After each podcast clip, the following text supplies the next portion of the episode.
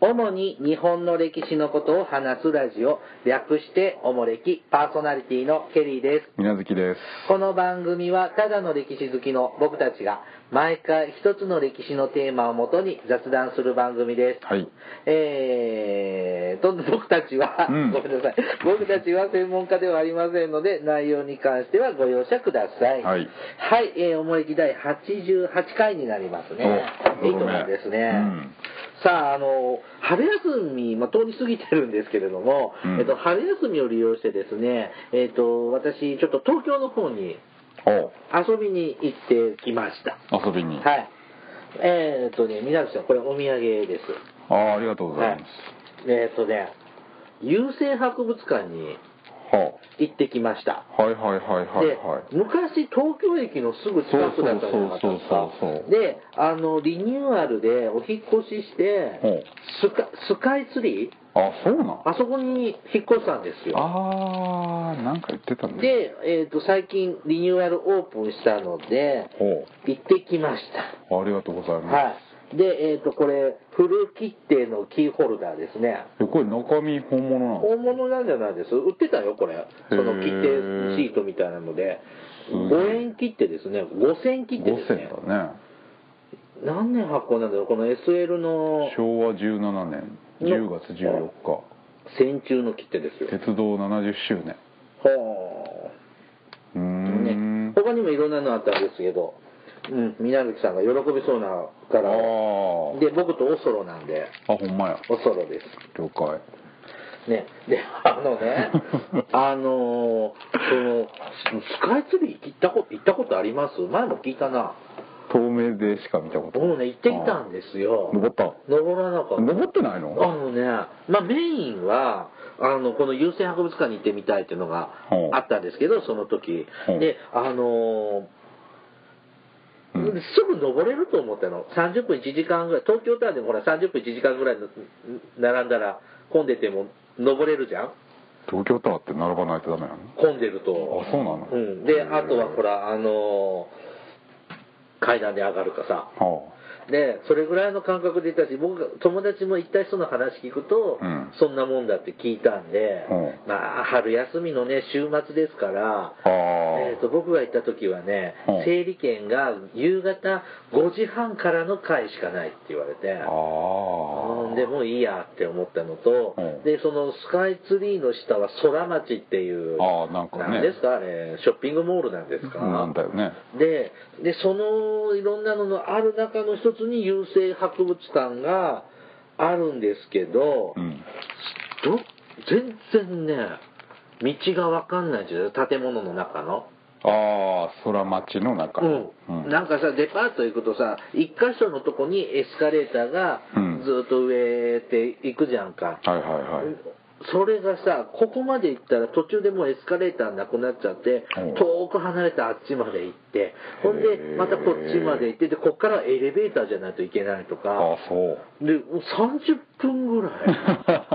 徘徊してへえで案内係の人に「行きたいんですか?」って「あっち行け」って言われて「どうのこうの」って言われてなんか気分的に10分ぐらい言われてからうん歩いてたどり着いたような。うーうんなんんかゆであの夕方からはちょっと約束別人と会う約束があったので、んあのもうこの博物館見て、うん空町ちょっと歩いて終わ終わって帰ってきましうんた、うん、でその後はねあの友達ってあのポッドキャストを東京でやってる人と会ってきて、ほうほううんあのミスティ店長とね、うんあのデレッチョっていう番組が海外旅行をうんのを取り扱う番組の星さんとねあそうなのへえ飲んでて、はあうん新宿じゃない銀座のね三越で三越三で越百貨店で飲んだののレストラン街で知り合いの店があるっていうのでへえ美味しくいただきましてあそう銀座初めて行っなんでたなんだって行く用事ないじゃん銀座なんてないけでど初めて行ってあそうなうのんまあし別にこれといって感動もなかったけど銀ブラ銀ブラ申しますあのね東京って喫茶店少ないよねああそうかななんかねふらーっといてあと1時間時間余っちゃったから、うん喫茶店で休もうとかさ時間潰そうっていう場所がないんですよなんとかバックスとかいっぱいあるんじゃな いの高いじゃんあそうだからなんかもっと手頃なのあの僕が住んでるエリアとかないな 100m に1軒間隔ぐらいでああるなたの地域はおかしいからねあそうですか、はいで東京ねまた行きたいと思いますさて今日はですねまたまたニュース的なネタからですね、うんえっ、とねフィリピンの海底ではい戦艦武蔵がうん見つかったとああありましたね報道にいうことであれ見ました動画とかうん見たよあ偉いね僕見てないあそうなの 見か見つかったよってえいうニュースも見てないのへあニュースも見てないテレビ見てないラジオとかで聞いただけえでそのなんていうの動画とか配信してるとかね、うん中継してるっていうのは聞きましたがちょっと見れてないんです、うんでえっ、とそんなやつですがえっ、と今日はその戦艦武蔵うんについてえっ、と話してみようじゃないかとほうとてもフレッシュなそうやね話題ですね、フレッシュなのかなちょっともう もうみんな忘れてるあ忘れて ますかねえっとまあ僕ヤマトと武蔵ってね、うんコンビでやっぱ僕でも知ってますよそうやね男の子だったらみんな知ってるでしょねえでヤマトは宇宙まで飛べるように改造されるけど、うん武蔵はそんな扱いはされないそうです ね不遇ですね。う さんえっ、と、さ武蔵はですね、えっ、と、これ、資料には武蔵、かっこ2代って書いてあるけど、2代目なんですか2代目実際は3代目なんですけどね名前が、同じそうそう名前がを、あの、継いだっていうのついた ?3 代目武蔵みたいというかうな。んまあそうですねで、ですね。で、えっ、と、この武蔵はですね、大和型の2番艦として、うん昭和13年、1938年3月29日、長崎の三菱造船所で寄港されたそうです。うんえーっと、大和がお兄ちゃん、そうですねで一番艦武蔵が弟うんなんですか。うんなんかさ、前もほら戦艦の話をした時にさうん、大体、戦艦ってほら、4人一組、4つ一組はあはあはあじゃんこの大和武蔵は2人兄弟なのでまあもう一つ信濃があったけど信濃信濃は途中から空母になっちゃったんであ戦艦としてはこの2隻だけあーあ3人目が三男坊がうん作ってる途中で、そうそうそう軍艦じゃなく空母になっちゃったの戦争始まっちゃってなんか空母戦に戦艦にすりゃいいじゃん空母いやまあ空母が沈んだりあのなんだっけあ足りなくなってきミたッドウェー海戦で亡くなった補充みたいな感じでうんあーあなるほどえじゃあ空母し空母信濃になっちゃったのそうやねああ、えで4人目は作ら作られなかったの4人目は計画あったのかなあったような気もしますああまあでもその信濃があここに書いてあった4番艦は大和を誕生させた呉交渉で建設が始められたが戦争が始まり他に優先する艦に資料や人手を回すため工事を中止して解体しちゃったってうんだから4番目の末っ子がもう途中で終わっちゃったんですね終わっちゃったのね、うあの産まずに、うん生まれずに帝王切開じゃないやなんだっけ流中絶しちゃったのね 生々 しいあだから二人兄弟なんだでそうするとんえーあここに書いてあった「武蔵は日本が建造した最後の戦艦うん」となったとそうやねさあこの武蔵なんですがえー、っとどれこれ大きいんでしょでかいよ超超巨大型戦艦ですよ大和も武蔵も、うんこれどれぐらいの大きさって何を見たらわかるの水仙町256メートルえーこの頭からうんよ、よ横縦幅っちゅうのお尻までお尻までうがん256メートルうんえーどれぐらいの250メートルって新幹線あーなんかよく言うねあ新幹線 1, 両一両目から10両あれぐらいじゃなかったっけ東京タワーと同じぐらいなかった東京タワー3 300でしょ、うんうんだからあれと大体背比べしてどんぐ展り望台ぐらいぐらいってよくなんかよく昔の本とかに書いてあああ名古屋のミッドランドスクエアとか JR 高島駅ビルが250メータるーああーじゃあそんなもんですよあじゃあビル50階建て分ぐらいのあああれを建て戦艦部戦隊を艦をこう建てる立とてれば50階東京タワーの区部ぐらいなんでしょえそんなさううんでっかいの作ったもうんうノロマじゃないのじゃあ武器とかもいっぱい積んでるでしょ、のだから大砲とかさいっぱい積んでてババババババーってうん攻撃するっていう意味では、うん攻撃力は強いと思うけど、うん素早さはいやまあそりゃねそりゃトロくさくないのトロックはないですよえどれぐらい何ノット時速何キロで走る27ノットマックスぐらいですこれで30ノットぐらいでしょマックスで30ノット1ノットが1時間に1回1.8キロか2倍ぐらいですよだから時速にしたらさうんそれって速いの時速6いやそらだって普通のフェリーとかだって十何ノットとかですよあそう、うんカーフェリーでそうそうそうそうそうすると倍ぐらいでは走れるんだ、うんおすごいじゃんそりゃそうでしょえ防御力は高いんですか高いでしょなん戦艦だからバリアバリア張るとかああそっちじゃないうんへえこれなんで生まれたのは三菱造船所長崎のあの長崎いっぱい造船所今もありますよね、うんあそこで作ってる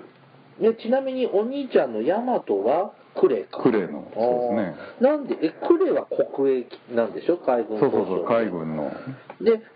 い三菱造船所って民間でしょ民間三菱民間も軍艦作るの要は作りますよこれ何委託受けるの委託受けるのなんか委託まあ競売っていうの、受注を受けるんでしょうね、はいうちやりますとかって、うんっていうかまあ技術的に三菱の長崎ぐらいしか無理ですけどねおこーんだけの船を作れる のはえこれ作るのにいくらかハウマッチね知らわかんなないいとんでもない額えですで何日ぐらいかけてこれえっ、と昭和の、えー19昭和13年うのん3月の末から作り始めて、うん完成はえー、確か海戦の直前じゃなかったっけえっ、と昭和15年1940年2月1日に浸水式が行われた、うんとりあえずこれだけでまるっと2年かかってますねそうですねで、えー、とここに記事があるんですが浸水は見事に成功したんですうんだけどでこの武蔵が長崎湾に浮かびました、はでこの浸水によって一時的に湾内の水位が上が り対岸の民家民家は時ならぬ高潮に見舞われたうんだからパシャーンって入ってそうそうそう波が立って、うん、まあ、津波ってほどじゃないけど、うん想定以上の波が沿岸部を襲ったうん、ぐらい重いんだよね当たり前かすごいそうね体積おーうんでことえあれ僕長崎って一度行きますか250メートルでしょ対岸にあるでしょ三菱はいの造船は所いはいがはうんあれをこうドーンと下ろすんでしょいはいおろそうだなうんそうそうえあれってさ長崎のさ、んあのなんちゅうのそのふ私たちが一般にうんこう船とか離島に行く船とかが出てる港みたいなとこあるじゃんか、うんあそことその対岸におうあのー造船所とか見えるじゃんそうそうそうあれどれぐらい離れてるの ?1 キロも離れてない結あー構ちっちゃな湾ですいよや小さいですよね何百メートルぐらいなんじゃないそこに、あの、に250メートルの船なんかうん入ったら、すごい違和感のある。いやだからなんかまっすぐずーっていったその勢いでぶつかっちゃうからこうケツを振らないとあ、曲がりながら曲がりながら申請させたとかなんか本で読んだよだってね、えっ、と、多分この長崎駅付近のうんあたりで、500メートルぐらいしか、この湾うのん狭い湾ですよね幅がないから、うん長崎そうか、U ターンとかもできないんだ。うんなんでそんなとこで作るのもっと広いさ、海で作りゃ いいのに。でも、でも、アメリカにバレちゃ困るもんね。作ってるって。まあそうですねうんアメリカはこんな、武蔵の、あ、おう、長崎で、武蔵作ってるよ、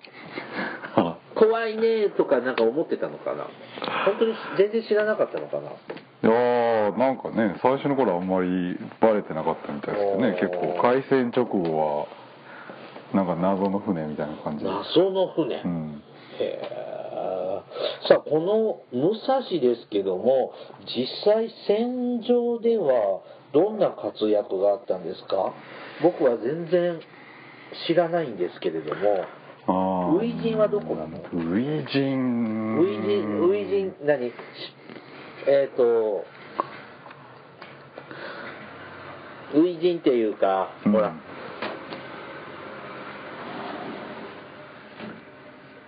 初陣っていうか、なんちゅうの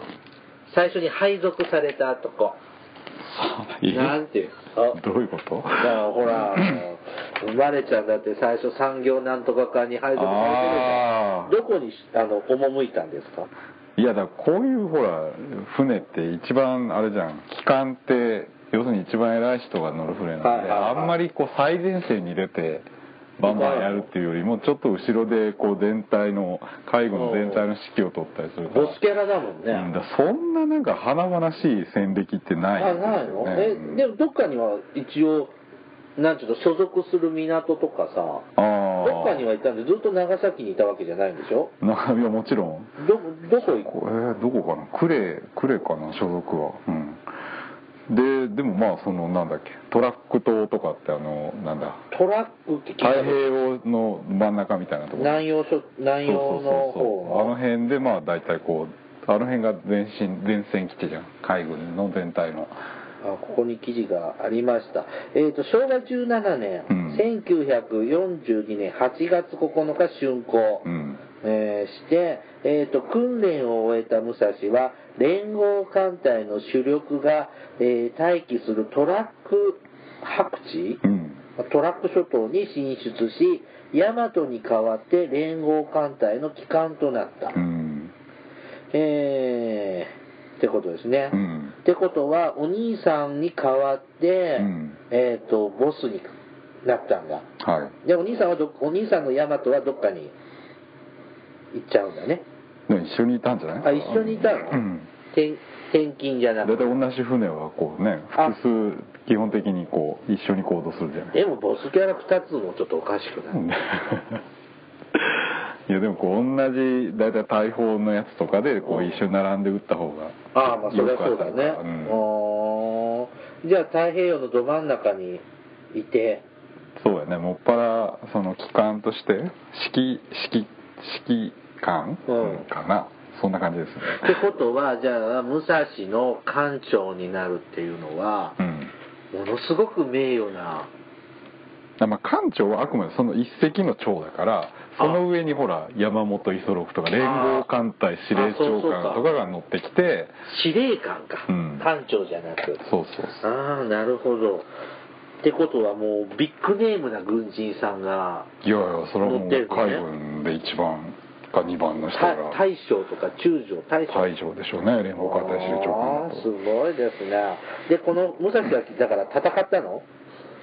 だあんまりそのバンバンっていうのはないんじゃないですか本当にその最後のねそれこそ例の発見されたあフィリピンでフィリピンの時のあうんえーえーじゃあトラック諸島って、うんあのし今どこなんですかトラックって今なんだろうそれこそなんか地震かなんかで大変なんじゃなかったっけえースマトラあの辺じゃねえートラック諸島ですねとあち今中古諸島トラえー、と西太平洋カロリン諸島んとかまあよくわかんないですねまあ本当にこのオセアニアあこれのだここですねえーえーとパプアニューギニアの上ミクロネシア連邦うんにトラック諸島ってある、はいはいちなみにガダルカナルはどこですかわガダルカナルこのミッドウェ辺イこの辺かなミヒッドウェイはこの辺かなああだからミッドウェー海戦よりまだ西側なんですね南西トラックという南西、うんじゃあまずミッドウェーでやられて、うんどんどんと,、えー、とアメリカ海アメリカ軍が、えー、と西に進出してあの進出してきて、まあ、ミクロネシアのあたりまあちょうどまさにこうガトーとかが一番戦場の時期で一番最前線に比較的近い場所で指揮を取ってこうだんだんだんだんこうね押されていくじゃあトラックも落ちるんでしょトラックト島もは落ちないけど落ちないのうん、確かトラクト落ちなかったと思う最後じゃあ撤退するの撤退ですね空襲でもうむちゃくちゃされて空襲ですか、で、まあ、結局じゃあそこを引いてえっ、と行くでああったえっ、と次シンガポール方面に移動したみたいですねうんああなるほどえー随分違う方に東南アジアにそうですね行っちゃいましたが、うんでも今空襲って言ったじゃないですか、うんやっぱり第二次世界大戦って、はいなんか飛行機だよねいやーまあだからそので辺もがゼロね戦日本でもゼロ戦とかさ、うんなんか戦艦が活躍したって話これもうオチになっちゃうのかなあんま聞かないじゃないまあそういう感じですよまさにじゃあなんでえそれって先読みしてうんほら信濃さんは、まあ、空母に変えちゃうわけじゃう、んもうでも大して時期変わってないじゃないですか、うんそれでもやっぱこんな超巨大戦艦は作らなきゃいけなかったのそれは何日本軍がバカだったのなんかポリシーがあったのかなあーまあでもまあ世界的にね大きな流れとしてそのいわゆる対艦巨砲主義って言いますけどは一いはいは番い大きな船に大きな大砲を積んでいる船が強いんだっていうのは一応こう日露戦争の日本海海戦以降の流れがあってそうですよねうんまあ、特にやっぱり日本にはその成功体験があるからより強いっていうのがあるでしょうねあー依存しちゃったんうだ、んなるほどえっ、とシンガポールにていました、うんでえっ、と続いて昭和19年うん1944年10月フィリピンにアメリカ軍が侵攻すると、うん日本海軍は特攻戦法を採用し健全な艦艇の全てを挙げて、うん敵の上陸船団の泊まり地白地白地白地に突入することになった。うんえーこのような方法を取らせた理由はフィリピンを失えば南方資源地帯と本土との連絡を断たれることになり戦略物資特に燃料を南方に頼っていた海軍はすでに戦争の敗北を意味し艦隊そのもの存在意義を失うということにあった、うんもうと何この武蔵も特攻するのそうそうそう特攻もえそのアメリカの艦隊が停泊しているうん港に行って、そうそうそうもう自爆するのこんな自爆っていうかそうそのレイテ島にアメリカ軍が上陸してきてその上陸するための船が集まってるところにこううわーって戦艦で行ってもう全部やっつけるっていうでも当然それを守るためにアメリカ軍が周りにいるけどもそれをもう正面突破で行くという感じの、まあ、特攻ってあってそのぶつけるって意味じゃなくてあーもうそう神風特攻隊みたいなのではないけどもそうそうそう敵の攻撃あるのは分かってるけどもそれを突っ切っていくつかでもとりあえずその港まで行けば敵をやっつけるっていううーんうん、寂しいね。うんうーん、でも、確かにフィリピンが落ちちゃえば、どっちみちそうなんやっですぱただりの鉄の塊になっちゃうからうんここでまあ乗るか反るかってやつですよねそううんで、えーっと、で、ここで、えーっと、この、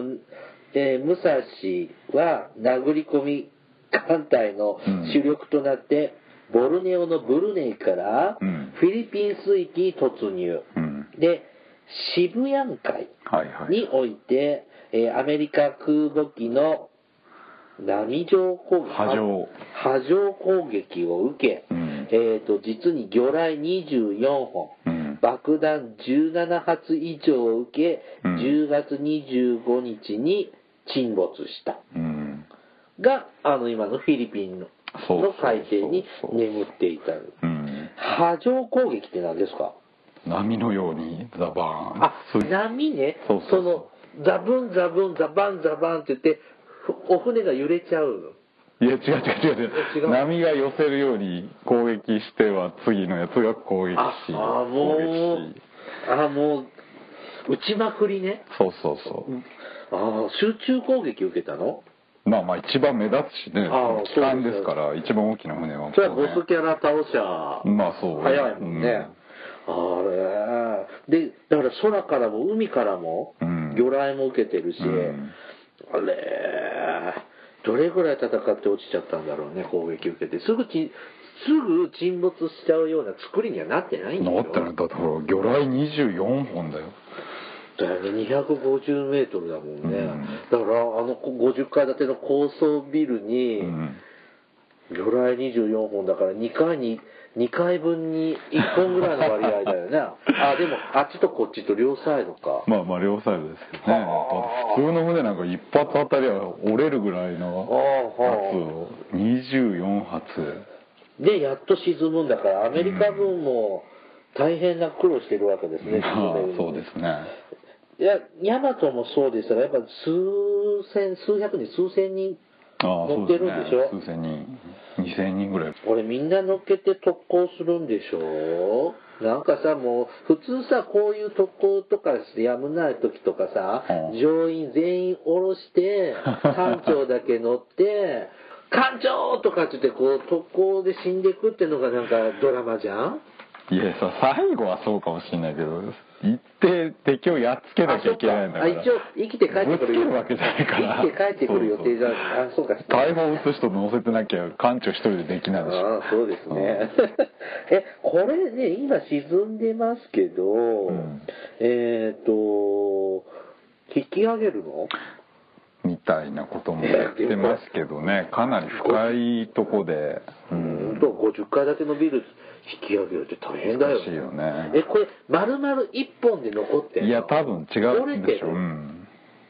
でなんか最初のその頭の方の、はいはいあの菊の御門が三種のねはみうんがあったからそうだろうっていうまああれはこう大和型独特の艦首の形があるんであそうなんですかもうあれ見たらまあ間違いないおーですねあれ、ヤマトもさう、ん菊の御門ついてるじゃんそうそうそう。そういや、武蔵もそうなの。そうですね他の戦艦もそうなの。軍軍艦っていう種類軍あ軍艦には戦艦はもちろん全部ついてますあ全う艦ん戦艦は全部ヘッドマークに。駆逐艦とかはあのい要するに狭い意味では軍艦って言わないんですあはいはい失うん礼でその上は全部ついてますはいうーん。まあ、引き上げたら喜ぶのは日本人ぐらいじゃないいやなんかそれもね結構海軍の軍人の人っていうのは、うんなんかやっぱりこう船で海の中で亡くなった人はそこで眠ってるからそれが墓標だっていう意識があって、うんそれを引き上げてこの白日にさらすっていうのは必ずしもいいことじゃないんだってうんそいれもそうう感だね情があるみたいですよ。でも、これ上げたら日本からいっぱい観光客行くじゃん。うんだでも要するにその声優の死んだところを見せ物にするのは嫌でしょ遺族の感情としてはやまっぱり。あうんね、でももう70年経ってるじゃないですか。でしかもそんな綺麗じゃないと思うよ、うんだってなんかいっぱいボロボロだ振り付けがつしいてるもういやそれでそんなレベルはそれこそこそげばおおいいけどボロボロでしょ満身創痍で多分3つぐらいにばばなんか分かれてるって話だうしこう手法とかはもう全部落ちちゃってどこ行ったか分かんないあとあこそうなの魚えー魚の巣になってんじゃないいやどっかにはあるんでしょうけどでもさこれ武蔵も改造したらやっぱ宇宙に行けるんじゃないの、いやだからもうバラバラでしょはい、はい。ねえ、あの、この、ヤマトも武蔵も有名、名前だけ有名なの。なんで僕たち今も憧れるんだろうね。ああねやっぱり軍だって艦ペンさんの活躍してないじゃん。してないけどそれはやっぱり基本でかいやつが好きでしょ、まあね、まあ男はでかいもの憧れますからね。うんはい、そういうオチがきたついたところで、はいお便りコーナーに行きましょう。ほうはい、えー、トラツグミさんからいただきました。ああトロツグミさんはい、こんにちは。以前、缶バッジをいただいたトラツグミです。えー、シティマラソンのゼッケンの四隅を止める安全ピンの一つを缶バッジと交換して大会に参加しました。一緒に参加した方に、これ、おもれきというラジオでもらったんですと自慢したり、5キロ無事完走したり楽しかったです。次は10キロ参加予定です。うんえーヨーロッパ旅行の会楽しかったです。はい聞きながら一体この旅はいつ終わるんだとうんざりしたりでもそういう旅っ て普通のパッケージ旅行より面白いかみ面白いかもと,、えー、と羨んだりもしましたといただきました、ね、マラソンでマラソン大会でね、えー、と宣伝していただきましたありがとうごあざりいがまとうございすますあのバッジねもう残り数個うんです、はいあの今も時々来るんですけども本当にもうすぐ品切れになりますのでほうちあの完売しますのでえっ、と売ってないんでしょ売ってない、うんはいラストあ何個だったかなあと3個だったかへな、ーはい、まだご希望の方は急いでください、うん先着順ですはいえー、っとねヨーロッパ旅行やっぱりあの旅はしんどいよねそりゃそうでしょ だって途中で確定に乗ったりするみたいな 旅だったから、うんうんでも暇があったら一回やってみたいです今ああでも北朝鮮が取れないんだあまああのルートはちょっと無理ですねだからまあウラジオストックからずっと前回も言ってたやつですね、うんねえねまたちょっと企画したいと思いますねありがとうございました続いて達郎さんからいただきましたうんはじめまして達郎と申しますほケリーさん、水月さん、いつも楽しい番組ありがとうございます。ツイッターで日本史用語しりとり、いつもさ楽しく参加させていただいております。これは頭の体操になっていいですね。ケリーさんや他の参加者の方々の言葉には聞いたことのないワードもあり、その用語の意味を調べるのも勉強になります。えー、と、おすすめの歴史漫画、歴史小説を紹介します。おすすめしたい歴史漫画は、日本史じゃないですが、横山光輝作の四季です。ううんえーこれ中国のあの、そうですね歴史ですね。うんえっ、と、63回及び64回で言語を決める際に、四季から取っているとのコメントがあり、興味を持ちました。うんえー原文は読めませんし翻訳も大変そうなので漫画を購入しました残念ながら言語に関する記述は見受けられませんでしたが今でも使われる古事成語の語源となったエピソードが多く出てきます、えー屍を打つえ屍を鞭打つとか、鹿を馬となすうん四面楚歌うん完璧なんていうのも紹介されてたみたいですね。うんうんで、歴史に名を残すのと同じぐらい、えー歴史に言葉を残せるのもいいなぁと思いました。日本の戦国時代の場合だと有名なのは三本の矢、うん敵に塩を送るなどでしょうか。日本の古事成語についておもれきの放送で扱ってほしいです。なるほどね。えーっと、またネタがあったら投稿させていただきます。といただきました。この横山光輝の漫画ってほう読んだことありますありますよあ、本当あの、三国志が有名ああまあそうかな、うんじゃない、僕式も持ってますよあ、本当、うんこの人、あの横山光輝さんってあの、中国系の、お好きですねね。豪雨と流鵬とかこの人あれでしょあの、鉄人28号そうそうそうそうそうそうあの絵が嫌いなのあのね男の人の顔はいいんだけど、うんあの顔で、うん女もあの顔してるでし ょうち何回ね徳川家康山岡宗八かなんかの漫画を小説をあああるある徳あ川家る康かなんかありますありますあれうんなんか立ち読みしてって、はいはいはいはいサンゴ誌ってほら60何冊もあるから、うんなかなか手つけられなくってそのまんまで、で他のでって見てて家康の見てた時に女の人出てくるんだけどあの顔に髪長いだけで綺麗さを感じないのよ。で、ちょっとげんなりした。 あそうで、ちょっとへねえ、触手が伸びず、あらでも読みたいなと思いつつ、うんこの中国の歴史のやつとか読み、他にもいっぱいあるよね。いやそうですよ一気かに関羽と劉邦だっけ項羽ここっていうものだ。うん関羽なんかいろいろあるんですけどね、触手ちょっと伸びないんですね。で、この日本のこう、古事成語みたいなうんやつ、こう3本で敵に死を送るとか、あとなんかあるかな、浮かばないけど今。うんまあこういうのもちょっとなんか、戦国時代に生まれた言葉みたいな、はまたなんか企画できたらいいですね。あそうですねはい。達郎さん、ありがとうございまありがしとうございたま。続いてですね、えっ、と、ちょっと本名っぽいので、えっ、と、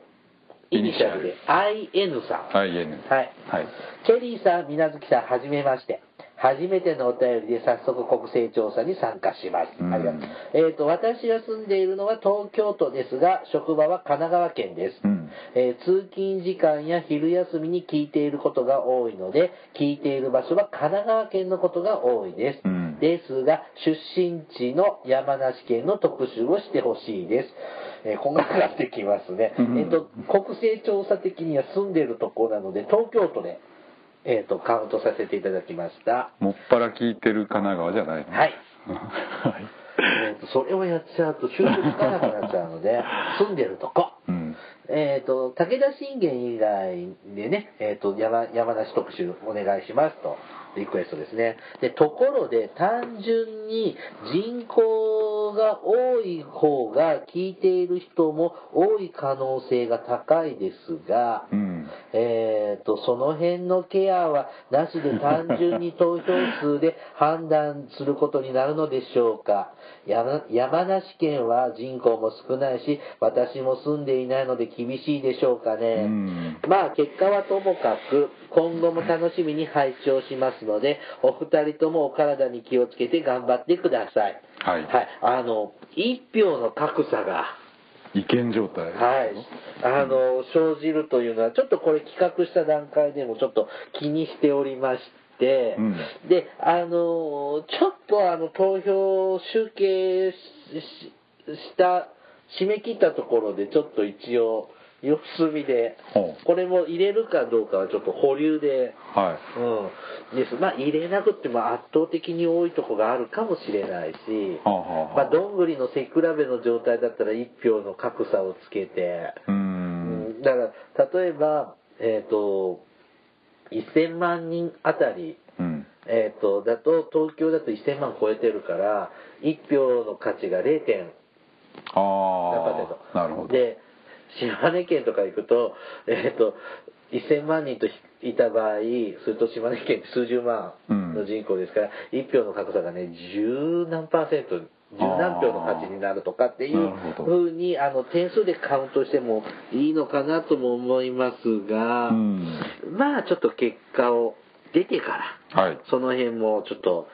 おしゃべりして決めたいと思いますのなでるほど、今しばしお待ちください。はいはい、続いて、ぴょこさん。いつも楽しく拝聴しております。おもれきの話にちょっとでもついていけるように、小学生向けの漫画、日本の歴史の購入を検討中です。うんお体に無理のないように頑張ってください。といただきました。えー日本の歴史の購入を検討しているということですあが、ー買われるのね検討中ですね。もう買ったかな。ほうえっ、と、え、みなずきさんがおすすめのは、学研だっけ小学科小学科、うん僕は学研をいやいや、しょうが読んでます、うん僕はが前も言いました学研の「ニュー日本の歴史」うんあれあと角川書店も出すって前喋ったよねほら表紙がジブリの人があってあーねそうだよね。でやっぱ見やすいのとかね、うんあのここういうのが入りやすいっていうのを選んでもらえばいいかなって思いますが、えー、と私たちは学研対小学館で、うんえー、と争っております あれでもさなんかドラえもんとかちびまる子ちゃんなんかもあんなあるでしょ小学生向けの漫画で学習漫画であああ、ダメダメ、それはダメ。あダメなのそういうのは、ん絶対もう小学館です。あうんえそれえドラえもんの日本の歴史みたいなのは小学館だよあでもだからそれあれでしょそう要するにキャラクターが出てきてごちゃごちゃするって、そんなのはダメですよあ、ダメなんですね。勉強にならないはい。あれは石森章太郎の日本の歴史。あの、文、50冊ぐらい。あーでももう書いてるの古いれ絵がしんどいあ ー 結局その辺俺たちうるさいですね。はい。で、 あの、いろいろ本屋さんで物色してみてください。はいで、もう一丁、今回最後いきますね。はい、えっ、と、ドスバリーさんからいただきましたド。スバリはいケリーさん、みなずきさん、こんばんは。いつも楽しく聞かせ聞かせていただいております。時代劇などで、切り捨てごめんと言って、町人や農民を切りつけるシーンがありますが、ウィキペディアによると、うん切った後は、速やかに役所に届け出をすること。どのような事情があったにせよ、人一人切った責任の重みのため、20日以上に及ぶ自宅謹慎を申し申し付けられたこと、えー切った際の証拠品を見分のため一時押収されること、無礼な行為とそれに対する正当性を立証する承認も必要とされるとかなり厳格な要件が定められていたり正当なものでなければ斬首お家断絶の処分が下るため実際にはおいそれとできなかったようですね、うんこのように時代劇でのイメージと実情と異なるものをピックアップしてみれば面白いと思うのですがいかがでしょうかこれからも配信楽しみにしていますといただきました。はいありがとうございます。なんか前もい、なんかこんなお便りいただいて、ほら、なんか、渦政映画村とか、うんああいう撮影所に使われている、あの、も江戸時代の街の風景って全部嘘だとあーかありましたね。はいはいはいはいはいあれ実際、もう何年ももう行ってませんけど、行くとすっごい作りだもんね。あの、家が隣とくっついてたり。ああまねああれはね、うん撮影のためですけど、セットですからね切り捨てごめんもいろいろルールがあるんですね。うんあの前もやったね、ほら、拷問そうそうそうのルールもちゃんと決まってたように、やっぱ江戸時代ってしっかりしてるんですね。いやいやそうですよ中期特にね中期以降はもう非常に厳格な法治国家ですからおー結構やっぱり手続きはうるさいですからうんそんな野蛮な国じゃないんででも殺していいんでしょちゃんと必要だから。殺していいんじゃなくてその罪には問われないっていうだけであってうんいやそれ、いいってことじゃないいのいことでいいわけではないでしょおーえーじゃあ、えどれぐらい、1年にどれぐらい殺されてたのかないやそういう統計は、無礼打ちでうん。いやそんなのごくレアなケースでしょあそうなんですか。実例とか見るともう本当にもうここまでやってよく我慢したなぐらいのレベルじゃないとやっぱりおおー構いなしにはならないですうーん。なんだ、なんか切りまくってんのかなよいやいやいや確そかに時代れ劇じはゃ、、うんん、適当に切っイたりメさ、ージはねムカついたから切ったとかさ、ダメなんですね。意外と安全国家なんですね。まあ多少ねこう時代、まあ、江戸時代も浅い時期だと多少ねこう戦国の気風がありますかはいはいはいはらあるかもしれないけどまあ特に中期以降はもう非常におー厳格ですよそのい辺やはやっぱそれのちゃんとできるのは天下太平だからなんですね。まあまあそれも含めて整ねえねうんそれで要するにこう戦国時代を終わらしていったっていうのが幕府ですからなるほどね。またなんかこう時代劇とのギャップみたいなのも面白いかもしれないです扱えたねらねうんはい。ありがとうございます。さあ、えーと、終わっていきましょうかね。はいおもれきではリスナーの皆様からのお便りを募集しています。えーお便りテーマとして、戦争の体験談、大河ド大河ドラマの思い出や感想、など募集しております。はい他にもいろいろとお便りテーマがあります。詳細はおもれきのブログをご覧ください。えーまた、平成27年5月31日までおもれきの国勢調査を行っています。現在お住まいの都道府県、海外リスナーの方は、えーあ、現在お住まいの都道府県、または海外リスナーの方は国の名前を報告してください。はいいつ一番リスナーが多かった都道府県または国の特集を企画します。うんお便りは E メールまたは Twitter のダイレクトメールでお送りください。はいメールアドレスはおもれき2013 gmail.com。えっ、と、ツイッターのユーザー ID はおもれき2013です。はいさらにおもれきは YouTube でも過去の回を配信しています。ユーザー登録されている方はおもれきのチャンネル登録をお願いします。ではまた次回、ポッドキャストでお会いしましょう。さようなら。さよなら